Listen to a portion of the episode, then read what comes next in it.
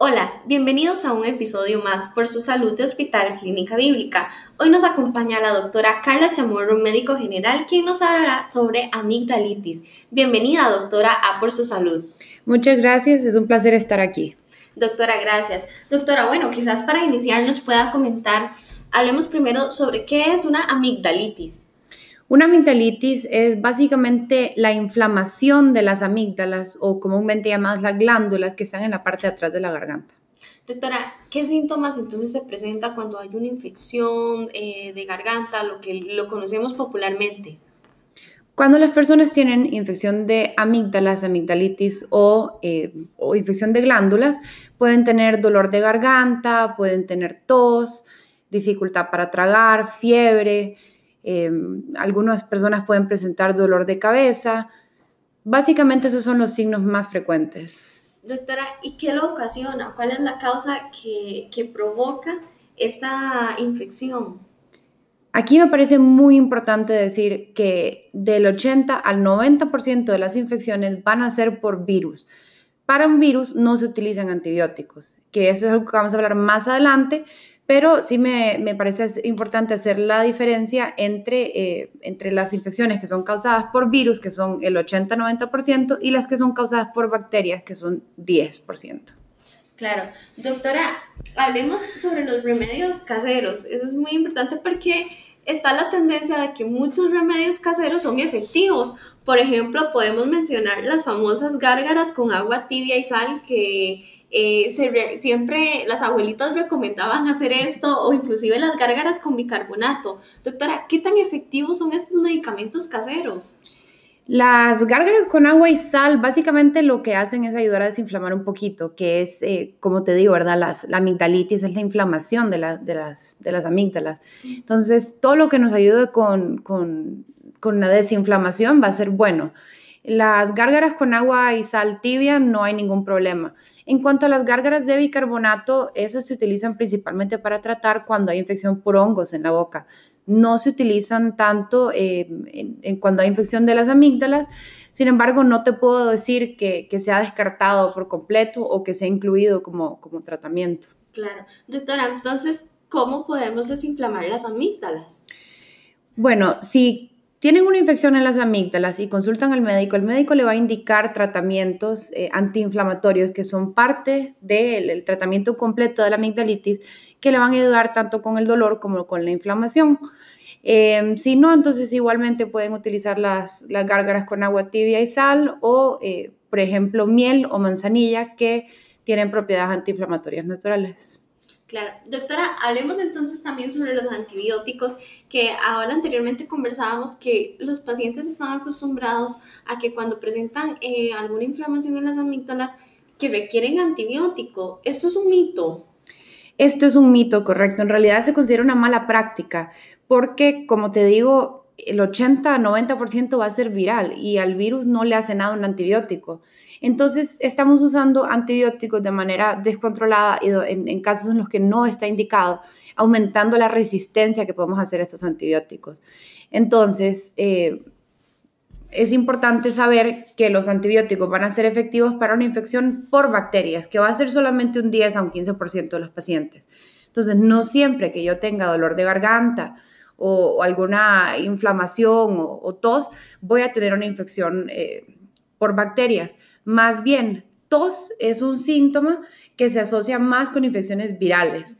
Nosotros utilizamos una escala eh, para saber, digamos, no es 100% el valor predictivo, pero nos dice, si usted tiene cuatro puntos de cuatro, entonces lo más probable un 57% es de que sea una infección por bacterias. Y estas son fiebre de más de 38, eh, ausencia de tos o que no haya tos, dolor eh, en los ganglios alrededor de la, de la garganta y em, que visiblemente tenga alguna secreción sobre las amígdalas, o sea, cuando vemos como amarillo o verde encima de las amígdalas, estos cuatro puntos, si usted los tiene, lo más probable en un 57% es que tenga una infección por bacterias.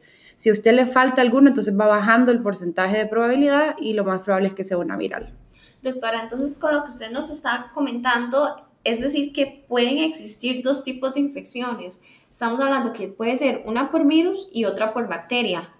Y la forma de diferenciar la doctora entonces va a ser eh, precisamente por los síntomas que la persona presente. Correcto. Tenemos exámenes de laboratorio. ¿no? Hay un examen que se puede hacer es muy rápido y nos puede decir si tenemos o no eh, la bacteria que más frecuentemente causa las, las infecciones por amigdalitis, que se llama Streptococcus pyogenes o del grupo A. Eh, si no tenemos la posibilidad de realizar este examen, usamos esta escala que, como yo te digo, lo más que nos va a decir es tiene un 57% de probabilidad de tener una infección por bacterias. O sea, todavía va a haber un 43% que no vamos a saber exactamente, eh, probablemente igual sea viral, ¿verdad?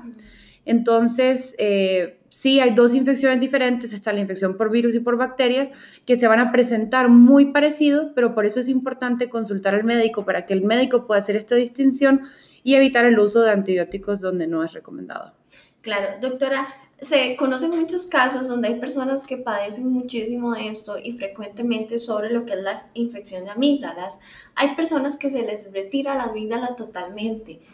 ¿En qué casos es cuando realmente la persona ya requiere llegar a, tener un procedimiento, ya no un tratamiento como se mencionaba anteriormente? Hay muchas personas que sí van a terminar con, eh, con, con cirugía para retirar las amígdalas entonces, ahí tenemos tres indicaciones.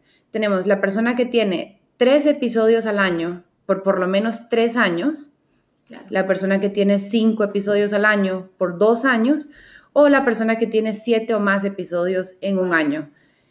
Eso, a pesar de que uno diga, wow, siete episodios, es frecuente, pasa. Eh, y es, la cirugía se considera un tratamiento a corto plazo para resolver este problema.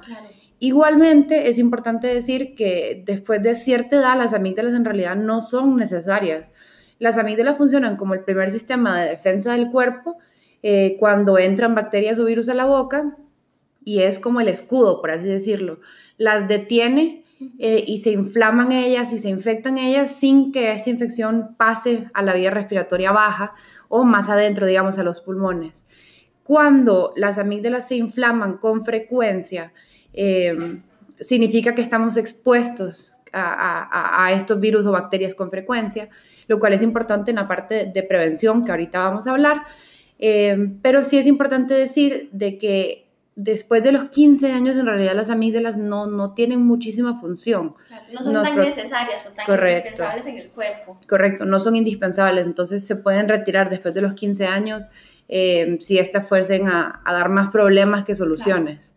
Doctora, hablemos entonces de tratamientos o recomendaciones para prevenir y también aquellas personas que, sufren mucho de esto, ¿verdad? Que lo padecen este, frecuentemente para que también eh, puedan tomarlo en cuenta algunas otras opciones para poder, como dice usted, poder lidiar con esta, con esta condición. Bueno, lo principal, y yo sé que lo hemos estado escuchando mucho y probablemente lo vamos a seguir escuchando mucho toda la vida, es el lavado de manos. En los niños pasa muchísimo de que tocan superficies, tocan el piso, se lo llevan a la boca y entonces eh, hacen que ingresen bacterias o virus que no estaban ahí y causen infecciones. Eh, igualmente, no compartir utensilios, no compartir vasos, eh, no compartir comida con otras personas, porque entonces estamos expuestos a lo que sea que ellos estén expuestos. Y bueno, la tercera indicación que me parece muy interesante es cambiar el cepillo de dientes después de una infección.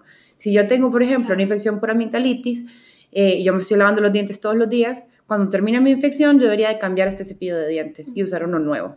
Claro, eso es muy importante, doctora, porque eso este, realmente no todas las personas lo saben, aunque tenga, como decíamos anteriormente, mucho sentido, este, y eso queda contaminado, ¿verdad? El, el, utensilio como tal, entonces siempre, siempre, independientemente de la infección que sea, si es por virus o por bacteria, siempre cambiarlo, el cepillo de dientes. Correcto, esa sería la indicación para no estar reintroduciendo la bacteria que nos causa, o, el virus principalmente, ¿no? Que nos causa la infección a la boca. Perfecto. Bueno, doctora, muchas gracias por las recomendaciones que nos ha brindado y muchas gracias a nuestra comunidad por compartir con nosotros este episodio por su salud. Los invitamos a escribirnos a podcast.clinicabiblica.com para que nos cuenten sobre qué otros temas les gustaría que habláramos. Gracias y nos escuchamos en el siguiente episodio.